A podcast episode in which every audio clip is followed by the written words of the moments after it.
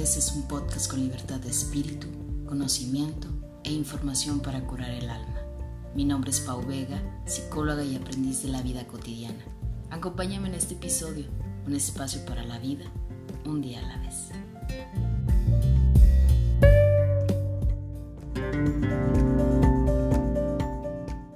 Pues bienvenidos de nueva cuenta a Un Día a la Vez podcast con Pau Vega. Estoy muy contenta y muy feliz de que puedan acompañarme en un episodio más ya de la temporada número 4, episodio número 57 y que ya les decía que básicamente pues de nueva cuenta nos estamos estrenando en esta temporada y que me encanta. Si es la primera vez que pues nos estás escuchando, gracias por estar aquí. Si ya tienes tiempo escuchando los episodios, pues de nueva cuenta estamos aquí conectando con este propósito, con esta intención pues de poder vivir en el aquí, en el ahora y pues viviendo un día a la vez. No quiero aventarme tanto rollo porque luego yo no paro, me agarro micro, agarro todo y me voy de viada, ya no paro mi rollo. Y quisiera pues el día de hoy contarte que desde hace tiempo en Instagram y en las redes me habían solicitado un tema que siendo muy honesta yo decía, híjole, ¿cómo, cómo lo voy a abordar? ¿no? O sea, yo le decía al invitado, creo que no me había querido eh, animar a hablar sobre este tema, porque es un tema que también a mí me cuesta mucho trabajo, porque es un tema que es, es trabajo diario, yo diría, un trabajo diario en todos los aspectos de la vida. Y que el día de hoy pues vamos a estar hablando sobre los límites y un poco sobre la comunicación asertiva pero me está acompañando un psicólogo que, que, debo de decir que la verdad es un angelote para mí, sí lo tengo que, lo tengo que agregar porque tengo muy poco tiempo conociéndolo, pero definitivamente me ha ayudado mucho para mi crecimiento personal y mi crecimiento este, profesional. Entonces estoy muy contenta de que puedas estarnos acompañando en este proyecto, en esta aventura. Ricardo, bienvenido a un día a la vez podcast yo te agradezco a ti el hecho de que me hayas invitado. Como hablamos en algún momento, yo soy novato en este tipo de, situaciones, entonces contento de poder, de poder colaborar contigo, ya que sí he sido uno de tantos que, que te escuchan. Entonces, pues aquí estamos en, en total disposición para poder aportar algo de lo que, de lo que vivimos, de lo que ejercemos y, y sobre todo de lo que la gente necesita. Ni tan novato porque también tiene un podcast, ya, ya también por ahí nos va a estar platicando que, que tienes un podcast que también se, bueno, que se llama Quédate, y que también ya lo he escuchado y vamos a hacer promoción durante todo el episodio de, para que vayan y lo escuchen, un episodio muy bueno y que de seguro te vamos a aprender muchísimo, Ricardo. Pero cuéntanos un poquito de quién es Ricardo, a qué te dedicas, de dónde eres, porque la, mayor parte de la gente que me sigue, pues obviamente es del estado de Michoacán, pero platícanos un poco de ti. Sí, bueno, en, en, este caso, pues soy Ricardo Hernández, soy psicólogo clínico. Eh, cuento con, por ahí con algunos posgrados. Eh, ya estoy por culminar una segunda maestría en psicología clínica. Yo pues trabajo de docente, eh, por más que requiero huir, pues a veces la pasión por, por dar clases nos mantiene allí. Doy terapia en, en, el, en el área privada, en mi propio consultorio y trabajo para Secretaría de Salud, dirigiendo un programa de salud sexual y reproductiva para adolescentes. Pero mi labor principal, perdón, pues es ser padre de dos niñas. Y la más difícil. sí, sí, sí. Es todo un reto, pero muy disfrutable. Qué, rico, Ricardo. Oye, tienes un, un, amplio este, currículum, pero cuéntanos un poco de dónde surge tu, tu inquietud por ser psicólogo. ¿En algún momento te visualizaste así? Eh, pues desde que empecé a ver, desde que empecé a notar todos mis daños emocionales, no. Eh, básicamente mm, fui ese adolescente, ese pequeño, bueno, alrededor de los 12, 13 años que empecé a, que me acercaron a, a tomar terapia. Entonces, yo creo que desde, desde ese entonces empecé a, a tomarle el gusto, sobre todo por el impacto que se puede tener en las personas de manera positiva y creo que, como todos, tenemos de repente algunas inquietudes en, qué me gustaría estudiar, pero siempre fue mi primera opción. Siempre fue mi primera opción y creo que las cosas se dieron de tal manera como para, para poder desarrollarlo. Y, y a pesar de que vienen comentarios, pues medio complicados cuando eres un joven de 17 años queriendo seleccionar qué estudiar porque pues, ya sabemos que el, no sabes si esa carrera te va a dejar dinero, no sabes si esa carrera te va a producir lo que tú deseas, el crecimiento. Y la verdad que estoy contento porque gracias pues a la carrera he podido conocer otros países, he podido conocer otros estados, entonces he podido colaborar con gente como tú que terminan aportándonos mucho más de lo que nosotros muchas veces esperamos o creemos que va a suceder. Y, y eso es sobre todo una de las cosas que, que yo más contento me tiene, ¿no? Mi, mi, profesión, el hecho de conocer personas en el mismo ámbito. Pero sí, desde un principio siempre fue mi primera opción, siempre fue las ganas de, de poder indagar en, en la personalidad de las personas, vaya, de una manera profesional, eh, de una manera, mm, como dicen por acá, te gustaba el chisme. Bueno, no, no de esa manera, pero bueno, sí me gusta, pero no de esa manera. Y eh, poder aplicar todo lo que a nosotros nos, nos llegaron a enseñar. No somos chismosos, solamente somos curiosos por la vida de las personas. Sí, es parte, es parte de...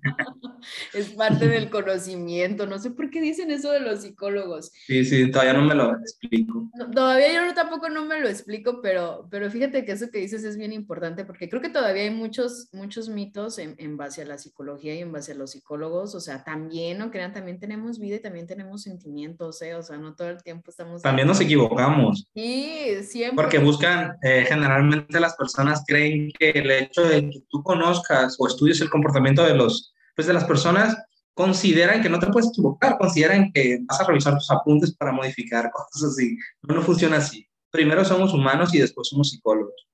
Yo, yo, por eso siempre digo que, que, soy un aprendiz de la vida porque nunca termino de aprender y, y, también es válido poder equivocarme y poder estar experimentando un poco de la vida. Ricardo, Cuéntanos de dónde sale, este, quédate, este, cómo es que nace la, la inquietud de hacer un podcast. Del podcast. Y bueno, la, la, idea de hacer el podcast eh, viene desde tiempo atrás que estuve colaborando por ahí en un programa de radio en varias etapas. Hace alrededor de siete años, después cinco años, y hace como unos tres años me llaman para, para colaborar un, un, día a la semana con un programa de radio donde iba como especialista precisamente para hablar de salud mental. Desde ahí me invitan a realizar el podcast, pero por cuestiones de tiempo, pues no, no podía. Ya se viene la pandemia, estoy en casa, se hacen las compras eh, continuas en, en línea, fui un poco víctima de ello. Entonces, pero mis compras siempre fueron enfocadas en, en, pues en algunos libros, en, empecé a comprar varios micrófonos que no sabía ni la, utilidad, pero dije, lo voy a, los voy a empezar, vaya, a hacer funcionar en mis clases virtuales. Sin embargo, siempre me ha gustado escuchar podcasts y dije, bueno, voy a, voy a animarme a hacer uno. Y fue algo medio curioso porque siempre, siempre hablo de que mi primer podcast es, es una cosa sacada así de 15 para la hora porque un domingo me levanto, digo, hoy voy a armar un podcast eh, busco las aplicaciones, busco eh, lo que se necesita y grabé con el, micrófono de mi, de mi teléfono celular. Entonces, el tema lo tenía dominado, pero yo, entonces dije, las ganas las tengo y así un domingo 10 de la mañana ya tenía el primer podcast, el primer, el primer audio. Entonces, el nombre es, porque yo siempre, la palabra quédate ha sido como una palabra que siempre he llevado conmigo en el sentido de, eh, es como un principio básico donde yo creo que la gente, el quédate contigo mismo, eh, quédate con el aprendizaje, quédate con, con, lo más importante que tienes. Entonces, creo que, que, simboliza un poco de lo que yo soy y sobre todo el, el, el pedirles es como una solicitud de quédate a escucharme, porque de alguna manera puedes encontrar algo que te puede funcionar para, para ti, para tu vida, para tu entorno. Entonces, así es como realmente se da, se da el podcast. No, al principio improvisé un poco, sigo aprendiendo de ustedes, sigo aprendiendo de la gente que tiene más experiencia y mi idea es, obviamente, llevarlo un poco más a, a los, a los escuchas. Y, y, de igual manera, ahora las temáticas, yo solamente por ahora tengo alrededor de 9, 10 capítulos, episodios, entonces eh, son breves, ¿Perdón? Muy buenos, ¿eh? Muy buenos. Gracias. Y entonces, los primeros dos quizás fueron por, por eh, decisión propia y los otros precisamente han sido temas que me han solicitado y que he decidido abordar, pero ahí tengo ya una lista que me estaba retrasando, pero ya hoy mismo también empiezo a, a retomar. Y, fíjate que a través de, de, escucharte en el podcast fue también como que yo dije, pues, ¿quién para hablar sobre límites? Definitivamente Ricardo, ¿no? Creo que la manera en la que abordas tienes un, eh, tienes un estilo muy franco de decir las cosas. Y creo que quien ha escuchado hablar de Ricardo siempre me dan esa, esa presentación, ¿no? De es muy franco, es muy sincero para decir las cosas, pero no pierdes el toque humanista, ¿no? Que, que a final de cuentas creo que eso también es importante, porque no es lo mismo pues decir las cosas así de tajo sin que te importe lo que a la otra persona le vaya a pasar. O sí, sí, sí. Pero tienes ese toque para híjole, como para decir las cosas y dejarte pensando, o sea, debo admitir que, que Gracias. unas cosas que hasta yo me quedo así como que mm, no me la esperaba, no me la esperaba, pero la aventó. Entonces... Y, según yo, eh, te agradezco la, ahora sí que la, la, la, forma en que, en que me visualizas y, y según yo trato de, de, de, de ser asertivo, de ser un poco empático, aunque a veces depende mucho cómo lo tome la otra persona, definitivamente. Sí, habrá, habrá quien lo vea como, como una parte muy confrontativa de ti, de mala onda, pero habrá quien lo vea también como una parte de aprendizaje, ¿no? Y que Aquí la importancia, ¿Sí? perdón, aquí la importancia de saber a quién decirle las cosas, de poder establecerte límites, ahorita que arranquemos con el tema, de no a todo mundo puedes llegar y comentarle cualquier cosa porque puedes generar conflicto. Yo, yo entiendo que, fíjate, ahorita ya, ya metiéndonos un poquito más, más del tema, cuando la gente me pide hablar de límites y que yo debo agregar que, que yo les decía, se me conflictúa mucho, es porque creo yo que la, la palabra límite lo entendemos por, por el no, ¿no? Es como el decir no, no quiero hacer esto, no puedo hacer esto, y cómo se nos dificulta poder, poder hacerlo, y que va muy ligado a lo que dices, no todas las personas están preparadas para escuchar un no. Ricardo, ¿tú, ¿tú por qué crees que los límites es, es la, la, cosa más difícil que podemos tener las personas para implementar o para hacer? Sí, bueno, eh, principalmente yo creo que es, es, es, la manera en que nos han venido a, a educar. ¿Sabes? Van a decir, eso lo aprendieron en semestre primero, de seguro. Han, venido a, a, insertarnos de alguna manera como ciertas creencias o ciertos hábitos de los cuales nosotros eh, los, los arraigamos tanto que cuando ya tenemos que aplicarlo no sabemos cómo. Resulta ser muy difícil precisamente por la ignorancia, aunque suene un poco fuerte, del no saber ni siquiera en qué punto estoy yo parado, porque eh, pues existen los límites a las personas y existen los límites hacia sí mismo, ¿no? Entonces tiene que ver mucho donde si tú no estableces límites para, límites para ti, difícilmente vas a saber colocárselos a alguien más y sobre todo porque ni siquiera identificas que no, que no lo haces. Muchas veces lo justificamos con, con el, es que yo soy así, es que me gusta ayudar, es que cómo, ¿cómo le voy a decir no a la persona? Y también otro de, las, factores más grandes que, que me ha tocado percibir es el miedo.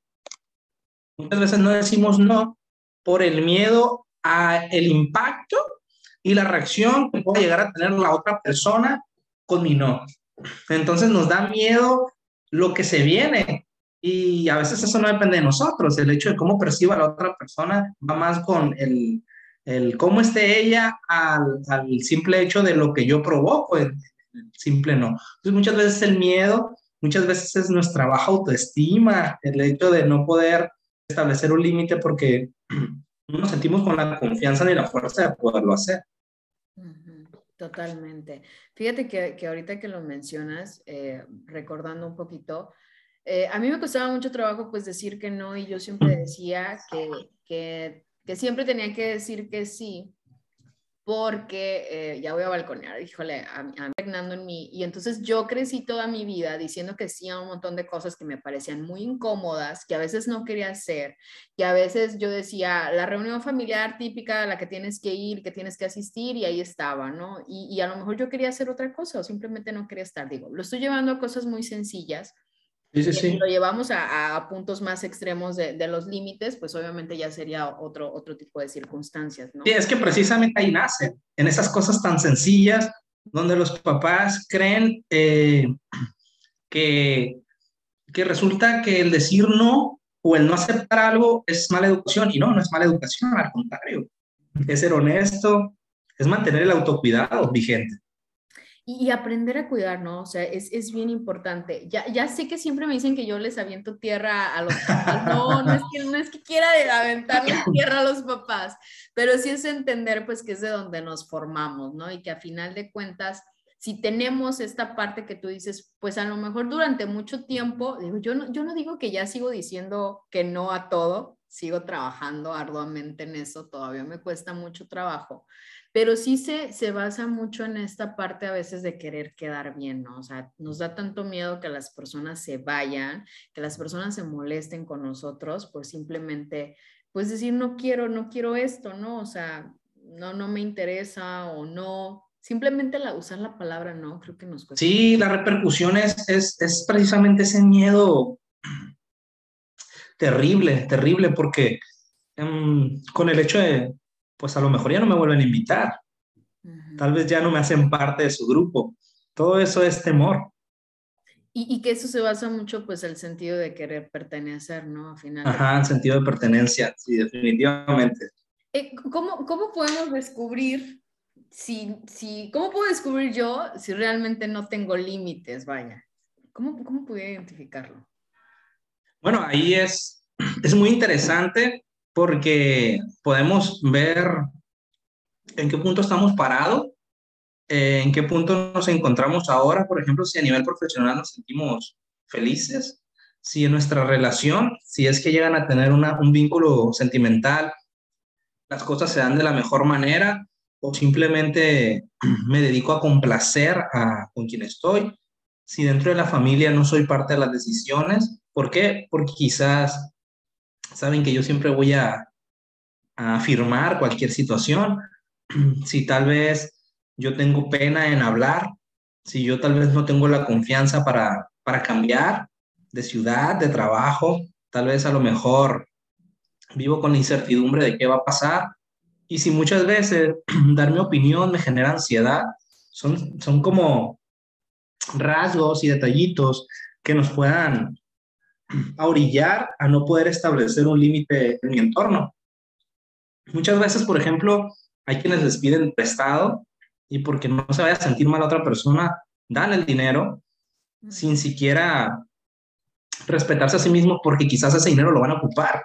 Entonces, desde ahí te das cuenta qué tanto eres tú para tus amigos, qué tanto eres tú para tu relación, qué valor te dan los que se encuentran en tu entorno y si tú crees que el valor es mínimo, señal que no les has puesto un límite. Y tu trabajo ya es cansado, estresante y agobiante, de esas veces que dices, a ver con qué me encuentro el día de hoy, a ver con qué, cómo, con qué desplante me encuentro con mis compañeros de trabajo. Entonces, posiblemente tú no has sabido establecer esos límites y pues también se pueden enfocar con los mismos hijos.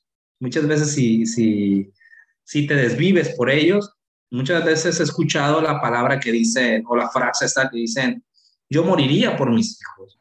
Eso es no poner límites. ¿Por qué? Porque tus hijos no ocupan que tú mueras, sino que tú vivas y que tú seas una persona que, que les enseñe algo y algo de esa enseñanza tiene que ser poder marcar pautas, marcar espacios, marcar en la toma de decisiones, en los gastos. Curiosamente, los límites se tienen que poner en todo nuestro, nuestro día a día. Sin embargo, la gente o las personas muchas veces no están preparados para ello. El detalle es reconocerlo, como dices tú, cómo me doy cuenta y por ahí ya tienes algunas características. Yo creo que es importante también identificar que eh, si, nunca aprendimos a poner límites, o sea, siempre puedes empezar a hacerlo, ¿no? O sea, si, yo digo, si yo digo, nunca lo aprendí, es que a mí no me lo enseñaron, o sea, si hubiera tenido una clase de límites, a lo mejor hubiera evitado estar en situaciones de violencia en mis relaciones, a lo mejor hubiera evitado endeudarme, a lo mejor con, con algún regalo, con algún banco, no sé, a lo mejor hubiera evitado la situación incómoda familiar, o a lo mejor hubiera evitado, o sea, infinidad de cosas y de circunstancias, y que no se trata tanto como de lamentarnos, ¿no? Porque entonces entraríamos en el mismo papel que ya hemos hablado, que el papel de víctima y no de responsabilizarnos de lo que tenemos que hacer. Pero yo creo que sí es importante algo y que lo leía mucho, ¿no? Cuando me decían, habla de límites, habla de límites en pareja y habla de límites familiares, y que tú ya lo mencionabas. Si yo no tengo límites para mí, para mí misma, pues entonces, ¿cómo pretendo ponérsela a los demás? ¿No? Porque me queda claro que entonces ni siquiera me conozco y ni siquiera percibo hasta dónde sí me puedo llevar o hasta dónde puedo permitirme o puedo permitirles a los demás, este, vaya.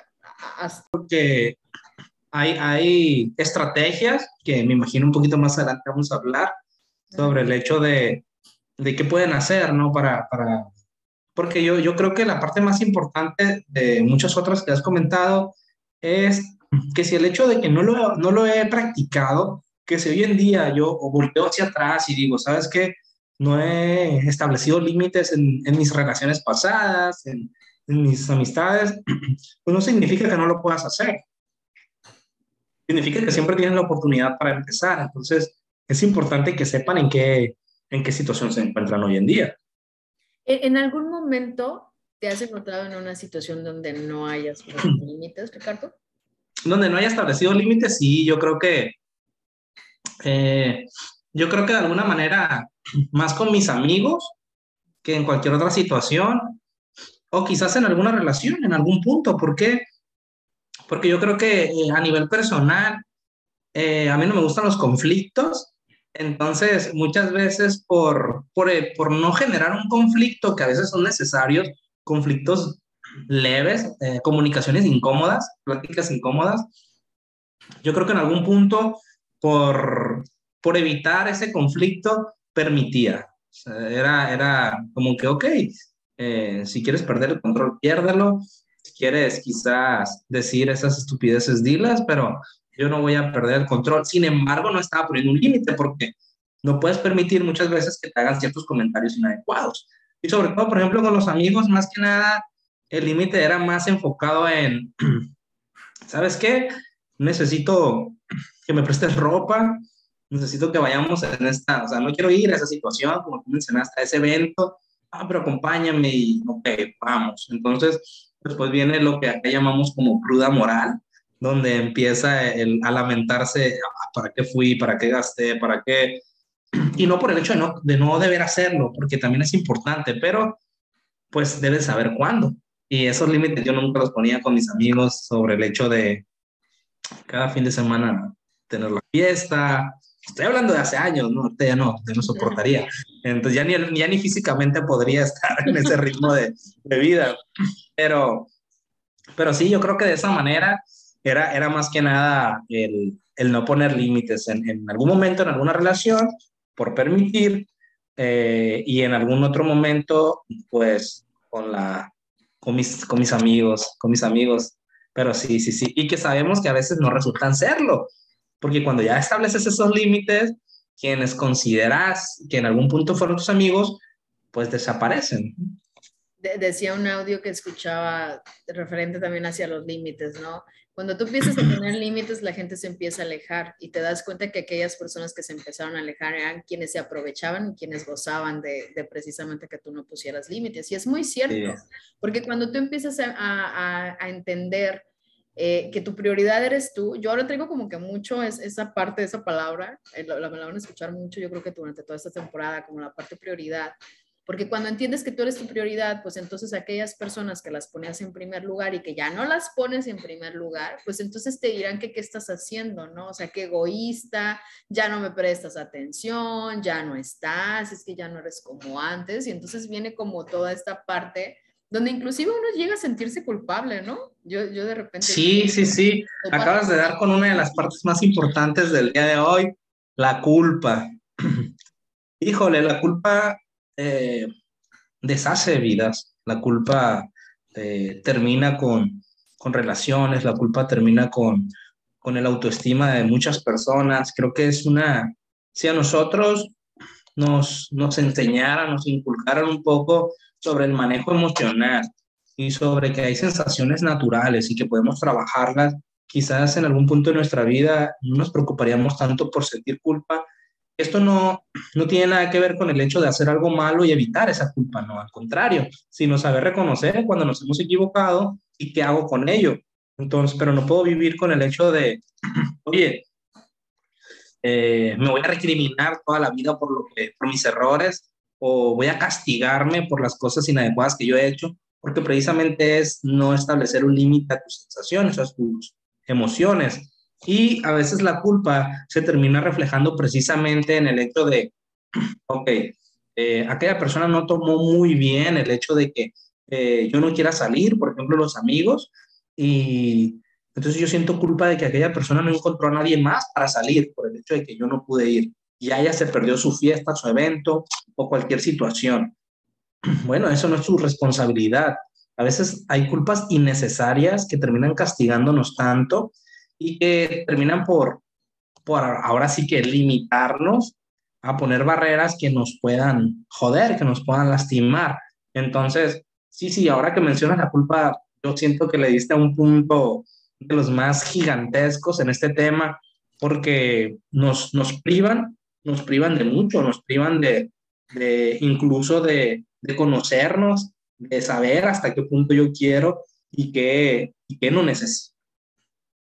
Y, sucede porque, por ejemplo, me ha, pasado con pacientes que de repente entran a un proceso personal, empiezan a trabajar el sentido de, de los límites y luego de repente, y me ha pasado más con las parejas, ¿saben? De repente cuando ya la mujer llega muy cambiada a su casa y ya no hace cierto, cierto tipo de, de actitudes que antes hacía, y en la siguiente sesión, pues ya tengo al, esposo solicitándome una cita porque quiere saber qué fue lo que hizo ella para cambiar. Digo, en este, en este caso a mí me ha pasado con, con mujeres, habrá casos que, pase también con hombres.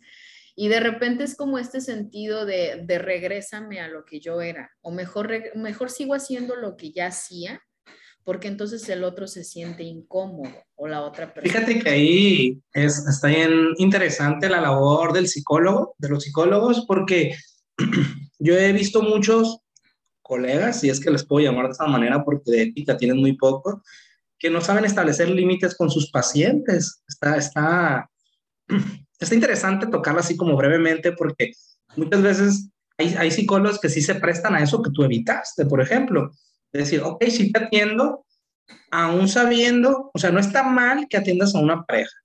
Está mal cuando empiezas a utilizar la información que cada uno de ellos, cada uno de ellos te da para poder complacer al otro y mantenerlo ahí contigo, para darle lo que él quiere escuchar o lo que ella quiere escuchar. Muchas veces ese límite eh, pues termina por, por ir deteriorando un poco tu, pues tu estatus como, como profesional precisamente porque no sabes. Te prestas. Te prestas, exactamente. Entonces, este es un ejemplo de que muchas veces nosotros también no sabemos poner límites. Entonces, los podemos ver por allí y pues nada más quedamos, nos quedamos callados, ¿no? Porque ¿qué podemos hacer respecto a eso? Pero sí es una realidad y así como ello, encontraremos a otras personas en su pues en su giro profesional tampoco lo establecen, docentes, abogados, en las empresas. Hay muchas personas que no saben establecer límites desde los directivos que hacen que sus empleados o sus subordinados les brinquen en la cabeza, como algunos empleados que sufren, por ejemplo, acoso, etcétera, etcétera, y no pueden establecer límites. Ahora sí que esto te lo puedes encontrar en cualquier lado. Y que ahora en la pandemia, déjame te digo que se dio mucho más. Yo, yo tuve que aprender a poner límites en cuestiones de horario, ¿eh? O sea, creo que ya lo, lo había mencionado, pero ahora con el, el, rollo de la pandemia y del home office y de estar disponible 24/7 en el teléfono a la hora que quisieran a la duda que quisieran. O sea, yo era de, de que primero sí, ¿no? O sea, dos de la mañana y contestaba todavía dudas de clase o dudas de tarea y me aventé así como dos semanotas hasta que de plano, no, yo ya no, o sea, ya no podía, llegué al punto donde de verdad, de verdad, de verdad, que era aventar el teléfono al agua. Y es cansado, es cansado, es desgastado, es, es, es algo muy, de alguna manera, absorbente, nos, nos, nos, por, por querer complacer a otros terminamos dejando de lado muchas cosas de nosotros y que lo entendemos ya cuando ya estamos en la línea. Digo, malamente lo entendemos cuando ya de plano nos sentimos muy mal o, algo muy extremista tiene que pasar. Y que yo creo que sería importante, Ricardo, que, que sí eh, hagamos mucho, mucho énfasis en esa parte, ¿no? Porque a veces, pues suceden cosas que podemos o que pudimos haber evitado con decir simplemente, este, pues esa palabra tan mágica como lo es un no y que pudimos habernos evitado tantas situaciones tan incómodas, ¿no? O sea, ¿cómo, cómo podemos eh, ayudar o cómo podemos orientar a las personas a saber cómo empezar a poner límites? Creo que eh, en primera instancia yo creo que la parte esta de reconocer la autenticidad de lo que es la persona. Por ejemplo, no queramos encontrar afuera lo que no tenemos nosotros internamente. Cuando las personas reconocen qué son, reconocen um, sus propias necesidades, reconocen lo que ellos desean, básicamente ponerse como prioridad, la toma de decisiones se va a enfocar directamente en el por y para mí. Entonces, reconozco qué es lo que yo quiero para mí, me pongo por delante, sin que suene egoísmo, por supuesto, pero parte del autocuidado es decir, ok, ¿qué necesito yo? ¿Y qué está pasando? ¿Realmente me lo estoy dando? Porque muchas veces esa atención que yo necesito se la doy a otro, a lo mejor ese dinero, a lo mejor esa ropa, a lo mejor simplemente no me escucho a mí por estar escuchando a otros. Entonces, yo creo que la primera parte sería reconocer eh, el tipo de persona que soy, el tipo de persona que quiero seguir siendo. Y la segunda parte es, como mencionaba, tratar de perder el miedo. Y mucha gente dice, es que yo no sé cómo perder el miedo. Bueno, la parte de perder el miedo conlleva un grado de seguridad y de autoestima. Para poder tener la seguridad y la confianza de poder desarrollar cosas en tu día a día, en tu vida, un día a la vez, lo que tenemos que hacer es mantener una autoestima adecuada, eh, trabajar las cuestiones que me, que me desbalancean emocionalmente y teniendo el equilibrio, estoy seguro que cada uno de nosotros sabrá mm, generar en sí mismo eh, pues los límites y sobre todo poder poner las barreras para las personas que quieren venir a extraer lo que en ellas no tienen y yo, yo tengo. Entonces, si no tienes autoestima, va a ser muy difícil que puedas tener esa seguridad, puedas desarrollar esas habilidades, esas estrategias para poder saber cuándo sí y cuándo no. Y yo creo que una de las cosas que yo más incito a la gente o, sugiero es expresar. Yo creo que la gente que no expresa se consume. ¿Y por qué lo menciono de esta manera? Porque si nosotros no expresamos lo que sentimos, lo que queremos, lo que necesitamos, lo que somos, las demás personas, la sociedad, nuestro entorno, va a dar por hecho que ellos creen que nosotros, creen saber lo que nosotros pensamos. Es decir, si yo no les hago, pues si yo no les doy a conocer lo que yo estoy pensando y lo que yo estoy sintiendo, por hacer una, una cuestión metafórica, pues entonces aquel que está conmigo, aquella que está conmigo, mi entorno, mi familia, decir, bueno, pues lo veo tan tranquilo, que yo creo que no tiene ninguna presión. Lo veo tan a gusto que yo creo que no le pasa absolutamente nada. Entonces, si no lo, si no lo haces, pues de alguna manera ellos van a considerar que pueden tomar decisiones por ti. Entonces, en el momento de expresar, ¿qué pasa? Esas personas sabrán cuando hay algo que no te guste. Por ejemplo, si cosas tan sencillas como la comida, ¿sabes qué? Te voy a invitar a comer. ¿Dónde quieres comer? Pues donde tú quieras. Yo te voy a llevar donde a mí me gusta. Mm. Y ya llegamos a la comida y me dices, ¿sabes qué? Yo no quería esto. Bueno, entonces no me lo dices. Yo doy por hecho algo. Pero si tú dices, ¿sabes qué? Pues yo no tengo definido qué quiero comer, pero simplemente no me gustan estas cosas. ¿Ok? Y por ejemplo, en relaciones más íntimas como el aspecto sexual, es, ok, eh, voy a tener sexo contigo, vamos a tener sexo y la persona, no, pues sabes que yo no quiero tener sexo ahorita, pero no se lo dices, ¿qué va a pasar? ¿Qué va a pasar? La otra persona no se va a detener, va a querer continuar porque simplemente no le has puesto un alto, porque no has expresado tu incomodidad. Esto lo puedes aplicar tanto en, en salidas, en comidas, a nivel íntimo. Eh, a mí me ha tocado muchas relaciones, por ejemplo, donde tienen muy poco tiempo y ya quieren, alguno de ellos ya quiere experimentar la actividad sexual y el otro dice, oye, espérame, no quiero. Y me lo dicen a mí en consulta. Yo siempre les digo, ok, ¿quieres que yo le llame? O, o, si, si quieres que yo le mande un inbox o, un DM o qué, o, qué onda, ¿no? Entonces me dicen, no, o sea, no, pues te lo cuento porque así me siento. Bueno, entonces vamos a aprender, vamos a aprender a que tú sepas expresar, a que tú lo tomes como un hábito porque tal vez me lo dices a mí aquí en consulta y como tú sabes que esto queda aquí entre nosotros, pues tú tienes que salir afuera y tomar esa fuerza, esa habilidad para poderlo expresar, porque si no expresamos, las personas no van a saber qué sentimos, qué queremos, y eso es fundamental, porque muchas veces no tienes que decirles no, simplemente es decirles, yo quiero esto, yo necesito esto, y lo que me hace bien a mí es esto. A veces con el simple hecho de decirles ese tipo de situaciones, la otra persona ya entiende el mensaje.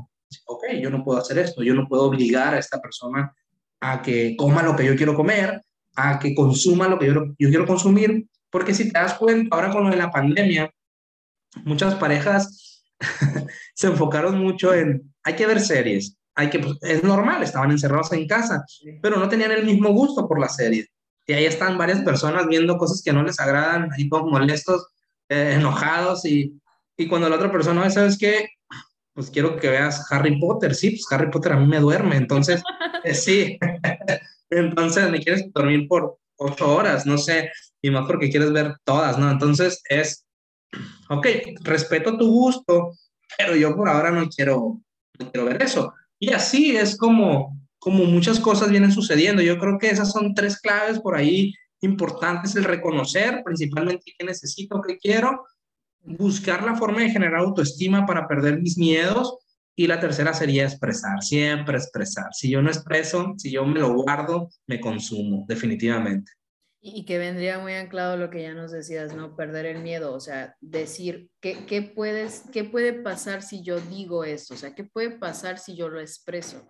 Bueno, a lo mejor cuando yo manifiesto que no quiero ver películas, el otro se va a molestar, a lo mejor estar una hora enojado, pero luego después podemos seguir, ¿no? En, en, nuestra dinámica. O a lo mejor cuando yo digo este, que no quiero tener relaciones sexuales con alguien, a lo mejor la persona ya no me vuelve a buscar, ¿no? Pues entonces también no estoy obteniendo una respuesta. O sea, creo que, creo que va, es bien importante. Y también es importante entender que hay que respetar cuando las otras personas nos, nos ponen límites. Sí, sí, claro. Y también entender el mensaje. estamos preparados. Y mira, ahí podemos agregar una cuarta. ¿Qué mensaje estoy dando y qué mensaje estoy recibiendo? Porque somos especialistas en decir, pues no me dijiste nada pues como no me, como no me lo dijiste, yo tomé la decisión y yo lo hice, sí, claro, entonces, no, no me dijiste que no te gustaba de esta manera, ¿no? Y cosas así, entonces, era de que, bueno, eh, rompí con, con la confianza porque nunca, y pasa ahora con las relaciones, por ejemplo, que son informales. Es decir, bueno, es que tú y yo nunca le pusimos un título, nunca me dijiste que yo no podía salir con alguien más. Entonces, eh, oye, sí, sí, pues estamos saliendo para conocernos, no sé. Y, y son, cosas, son cuestiones que me ha tocado escuchar, ¿no? De que, ok, el idiota se fue a salir con alguien más porque según yo nunca le dije que teníamos exclusividad. Y así, oh, bueno, entonces, eh, muchas veces el que recibe el mensaje... lo que quiere también. Exacto, por eso, por eso, por eso mencionaba de que importantísimo saber comprender los mensajes que nos dan las demás personas para no terminar siendo una persona poco asertiva, porque básicamente la asertividad va pegado al saber cómo, cuándo y, y dónde decir las cosas, cómo decir, no lastimar, ser empático. Entonces, si nosotros no... Tendríamos que entrar a todo un curso de... Sí, sí, sí. No, pues vamos elaborándolo, o sea, eso es lo de menos. Suena, suena un tanto chusco que lo digamos, pero sucede y pasa, porque te escucho y gran parte de los, de los problemas que llegan a suceder, sobre todo en pareja, es porque entonces tú no me entendiste lo que yo te quería decir, pero en realidad yo no terminé diciéndotelo como te lo tenía que decir, o sea, lo de interpretación. Y entonces yo ya entendí que como tengo cara de molesta, pues tú tienes que entender lo que me está molestando, ¿no? Pero no lo manifiesto de manera... Y te puedes encontrar cuando dicen, eh, oye, o sea, muchas personas dicen, la parte más importante de una relación, pues es la comunicación, ¿no? Entonces, cuando tienen un conflicto, oye, ¿qué te pasa? Nada. o sea, eh, bueno, que no, que no era la comunicación lo más importante y ahora que tenemos que resolver algo, dices nada. Eh, eh, y allí es precisamente un, pues un punto de inflexión, el, el, el establezco desde un inicio cuáles son las limitantes dentro de nuestros, de nuestros vínculos, en todos. Y igual, eh, e igual me gustaría también mencionar que no deben de tener miedo en establecer límites a la familia. Por ahí te dicen, es que es familia. Ah, no importa, no importa, a veces la familia es la que más lastima en ocasiones. Y el establecer límites no significa que te vas a liberar o te vas a desprender o los vas a mandar al carajo a veces es necesario, pero a veces eso te va a enseñar a mejorar la relación, porque van a decir ah, mira, eso esperaba yo de ti hace cinco años. Bueno, ya lo tienes, mejoremos nuestra relación. Entonces, no tengan miedo en establecer ese, esa barrera hacia las ofensas o comportamientos que pudieron llegar a tener, así sean familia, no familia, o sea quien sea. Eso es, es primordial y que, que una vez que aprendes a poner límites en alguna área de tu vida, créanme que es mucho más fácil ponerla en, cual, en cualquier otra, ¿no? Yo creo que los límites no es nada más que eh, saber entender qué es lo que quieres y qué es lo que no quieres. Si no sabes lo que quieres, pues entonces difícilmente vamos a poder poner límites, ¿no? Entonces voy a, voy a seguir aprobando todo lo que los demás vengan y, y me ofrezcan, ¿no? O sea, si yo no sé si quiero la nieve de vainilla o la nieve de chocolate, y tú vienes y me ofreces este, ambas, pues yo voy a decir, pues, pues las dos que tiene, no sé, o sea, creo que, creo que yo he aprendido en el camino que es bien bonito y también bien difícil aprender a poner límites, ¿no? A veces me doy cuenta yo en lo personal que volteo hacia atrás, ahora que ya he aprendido a decir no quiero esto, no quiero el otro, y de repente digo, híjole, ya no tengo tantas amigas, ya no tengo tantos amigos, ¿no? O amigas por, por así decirlo, ¿no? Porque en realidad, como dicen, pues no, no eran tan amigos y te vas dando cuenta de que te vuelves un, un tanto, tu grupo social se vuelve más reducido y quienes se quedan, pues realmente se quedan porque respetan quién eres, lo que quieres y hacia dónde vas. Y, eso sí, sí, sí, eso es, es como que la base, ¿no? Como que la línea base. No, no es tan fácil, ¿eh? Luego también no, no quisiera como que caigamos en el rollo de pintarlo todo bonito, porque también caemos mucho en eso. Luego decimos los psicólogos, sí, todo, ah, tú hazlo, ¿no? Ten autoestima, ve a terapia, o sea, tampoco va a ser tan bonito el proceso. El proceso también implica tener que vivir emociones incómodas, tener que a veces sentirte sí con miedo, con dificultad, pero yo creo que también lo importante es que si algo no lo sabes hacer, levantar la mano y poder pedir ayuda. E, es, esa parte creo que es muy clave, ¿no, Ricardo? Sí, sí, sí, la verdad que se, por ahí me decían, ¿no? antes se decía, ojalá se ponga de moda ir a Creo que hoy en día esa moda es una realidad y qué bueno, o sea, qué bueno porque ahora, incluso no sé si en algún punto te ha tocado, hay, hay personas que van a terapia sin, sin ocuparlo, dicen, todo el mundo ocupa, no, porque entendemos que hay personas que sí tienen un equilibrio en sus esferas de vida y es honestidad y ética decirles, yo considero que por ahora estás haciendo un buen trabajo con tu vida. Entonces, pero mucha gente llega cuando ya no, o sea, no es que no se pueda hacer nada, cuando ya llegaron a su, a su límite, cuando ya se desbordaron, entonces creen que eh, es sencillo, creen que con una charla de 45, 50 minutos, una hora, van a solucionar algo que se han venido jodiendo por 5, 10 años o quizás por mucho más. Entonces, parte de la autenticidad, de lo que mencionaba yo sobre saber en, dónde, en qué punto estás parado, es identificar qué tan lastimado puedes estar. Lo voy a decir de forma bonita. ¿Qué tan lastimado puedes llegar a estar? Porque, bueno, acá decimos qué tan madreado puedes llegar a estar. Porque si no sabes, si no lo reconoces, crees que con cualquier situación, crees que escuchando a lo mejor eh, a un coach eh, te vas a aliviar, ¿no? Eh, y no hablo de, y no es tanto crítica hacia un trabajo de este tipo, porque hay unos que son muy buenos, pero al final mucho de este trabajo significa profundizar. Entonces, si tú quieres que sea un trabajo superficial, es cierto, te vas a componer de una manera o, o vas a arreglar cosas de una manera muy esporádica, pero... Superficial. Superficial, pero si, si profundizas, si aceptas que el trabajo para, para generar autoestima, para generar un, digamos, algún autoconocimiento, alguna, eh, ciertas cualidades, pues entonces tienes que entender que no es sencillo, que no es fácil y que te vas a encontrar con momentos donde vas a odiar al psicólogo, donde vas a aborrecer el hecho de, ¿para qué vine? Aparte le voy a pagar al cabrón. Entonces, es entender, sí, o sea, es entender que no siempre encontramos lo que buscamos, pero nos va mucho mejor, porque en el momento que todo se acomoda, en el momento que tú como, como persona que necesita esta parte, ajusta las piezas en el lugar indicado, es, es, de los mejores, es de los mejores regalos que te puedes dar. Pero sí, yo comparto la idea contigo, no es sencillo, no es fácil, muchas veces hasta para tomar la decisión de asistir a consulta es complicado, pero cuando ya avanzas, cuando ya creces, volteas atrás y dices, ¿por qué no lo hice antes? Y también me gustaría hacer el paréntesis, entendemos que hay buenos, hay malos, como en todos lados. Si en algún momento no te funcionó alguno de ellos, pues inténtalo con alguien más. Es válido también decir, bueno, no hice ese clic con este terapeuta, pero voy a buscar a alguien más, porque el hecho de que no te funcione con uno de ellos, pues no significa que no te va a funcionar con los demás o con algún otro que sepa trabajar quizás estrategias distintas porque a veces no son buenos y malos, son perfiles diferentes. Entonces, que lo tengan claro, ¿no?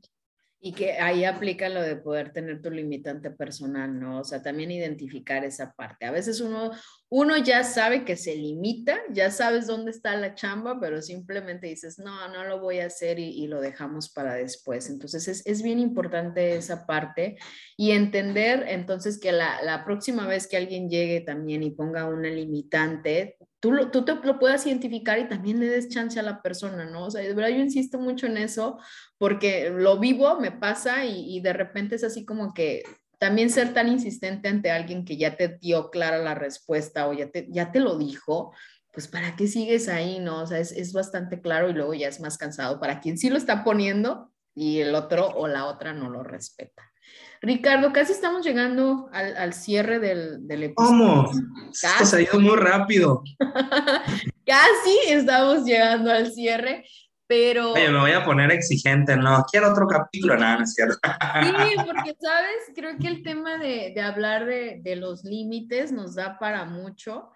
Creo que eh, es, podríamos hablar también de, de, otro tipo de personalidades dentro de, de un episodio que, que, puede volverse así muy, muy rico para escucharlo. Pero fíjate que en algunos episodios hemos, bueno, les he pedido a algunos invitados que nos compartan algún libro. No sé si tengas tú alguna recomendación para la comunidad. Por ejemplo, acá eh, fue algo que estuvimos dialogando. Entonces, por ejemplo, he comentado esto con algunos otros colegas. Es importante, yo creo, que busquen algunos textos, algunos libros, con donde el trabajo sea para ti mismo. Es decir, voy a explicar a ver si me voy a entender un poco. Eh, existen libros, perdón, que se enfocan, vaya, eh, límites en el amor, límites en la relación. Entonces, ¿qué pasa aquí? Que muchas veces de estos libros, estos libros me ha tocado, eh, vaya a darles lectura, se enfocan directamente en la situación de marcar barreras. Si, si aquellos que te escuchan, aquel mundo de personas que te escuchan, eh, se enfocan en leer algo para sí mismos, algo para trabajar esa seguridad, ese autoconocimiento, se va a dar por naturaleza el cambio. Se va a dar por naturaleza el cambio. Yo eh, pudiera, no sé, sugerirles, por ejemplo, algunos autores. Hay uno muy, muy común que, que, maneja lectura muy sencilla, que es Walter Rizzo, por ejemplo, que pueden encontrar diferentes tipos de títulos en, en, con él, donde tú vas a, bueno, ellos van a descubrir de alguna manera cómo pueden trabajar en sí mismo. Por ahí me tocó leer un par de libros de, por ejemplo, de Odín Dupeirón, que no es psicólogo, eh, tuve la oportunidad de, dialogar con él por Twitter y, por ejemplo, él tiene un par de libros eh, que a mí me han gustado mucho, yo los recibí de regalo, la verdad. Y uno de ellos, que es Colorín Colorado, este cuento no se ha acabado, habla mucho precisamente del encuentro contigo para, para poder eh, conocer, para poder establecer algunas situaciones donde primero tú seas tu prioridad y que sepas que la vida te va a poner algunas mm, pruebas, algunos retos y que no signifique que el que pierdas alguno de ellos, ahí se acaba. Entonces, ese tipo de libros yo creo que son muy digeribles para quienes empiezan a, a, leer un poco. Incluso yo he encontrado muchas respuestas en libros, por ejemplo, de, de Milan Kundera. Ahí, ahí, ahí, ahí eh, manejo un poco de filosofía, pero la verdad que ahí encuentras un trabajo interno en el que te va, te va a situar, te va a llevar a posicionarte en un espejo y mirar por qué no estás haciendo las cosas, qué está pasando contigo y qué tienes que hacer en un futuro. Entonces, esos pudieran ser, ser, ser algunas opciones. Pueden encontrar por ahí algunos, algunos textos. Yo creo que que a veces a mí me dijo una, una persona que admiro mucho, alguna, alguna vez me tocó ir a un curso fuera, por ahí, ah, bueno, fuera, y estamos en el aeropuerto, llegamos a la, a la librería esta famosa, y, y me dio mucho, bueno, me gustó mucho lo que me dijo, tú no buscas los libros, los libros te encuentran a ti. ¿Por qué? Porque muchas veces ves un título y lo subestimamos, pero nos llamó tanto la atención que hay que leerlo, o sea, que por alguna razón te atrajo y hay que, hay que, hay que llevarlo a la lectura porque posiblemente signifique algo dentro de tu vida. Entonces, a veces los libros no los escogemos nosotros, a veces los libros nos escogen ellos y, y que a veces no te dé pena, ¿no? Por ejemplo, yo tengo amigos de, la, de profesión que critican a personajes como, ah, bueno, como los años, cosas así, lectura a veces o algunas otras, pero bueno, ¿qué opino yo de esto? Que así sea un libro muy sencillo, pero que signifique para ti algo, llévalo a cabo, que no te vergüenza expresarlo.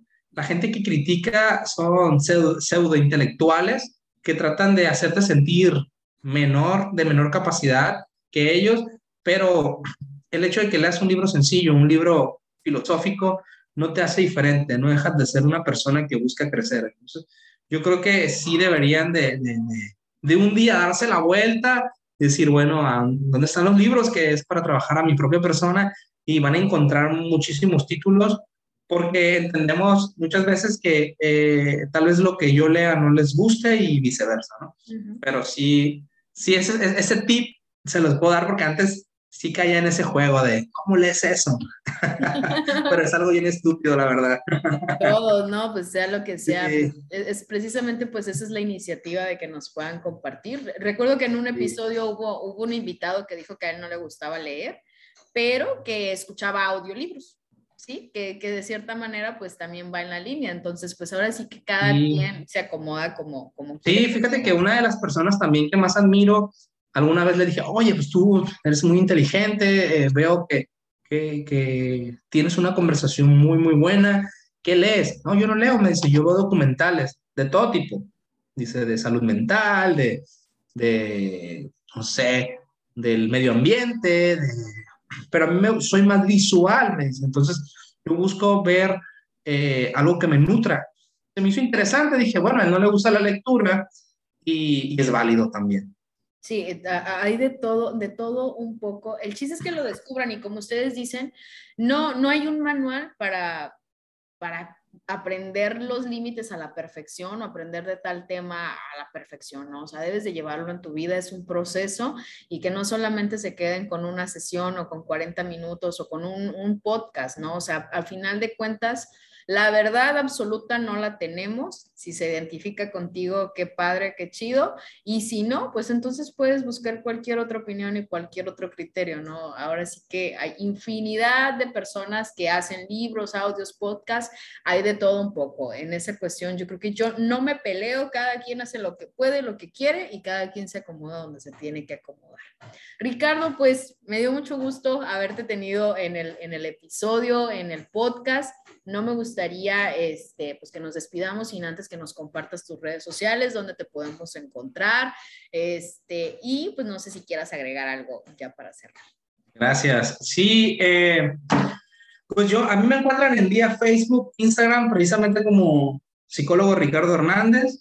Ahí estoy en ambas redes. Eh, antes tenía precisamente también el Twitter, pero ya lo utilizo nada más para pelear con la gente.